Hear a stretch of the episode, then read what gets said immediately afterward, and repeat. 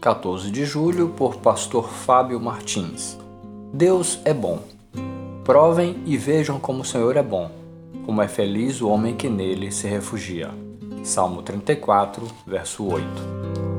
Certa vez, quando estava sendo perseguido por Saul, Davi caiu nas mãos de Abimeleque e teve de se fingir de doido para poder escapar.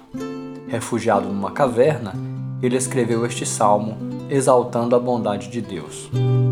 Davi usufruiu da bondade de Deus porque o buscou.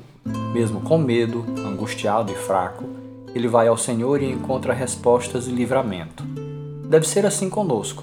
Não importa a circunstância ou quão grande é o desafio, devemos buscá-lo incessantemente e provar de sua benevolência. O salmista não apenas fala, pensa ou lembra dessa bondade, mas prova dela.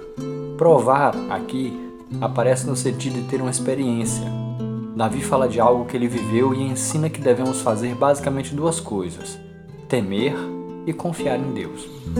A recomendação do autor é imperativa: provai e vede. É algo que devemos buscar e não apenas especular. A bondade de Deus é grande e devemos esperar por ela, justamente porque os olhos do Senhor repousam sobre os justos e os seus ouvidos estão abertos ao seu clamor. Verso 15. Se você saiu de uma situação difícil e caiu em outra, não desanime. O Senhor resgata a alma dos seus servos e dos que nele confiam, nenhum será condenado.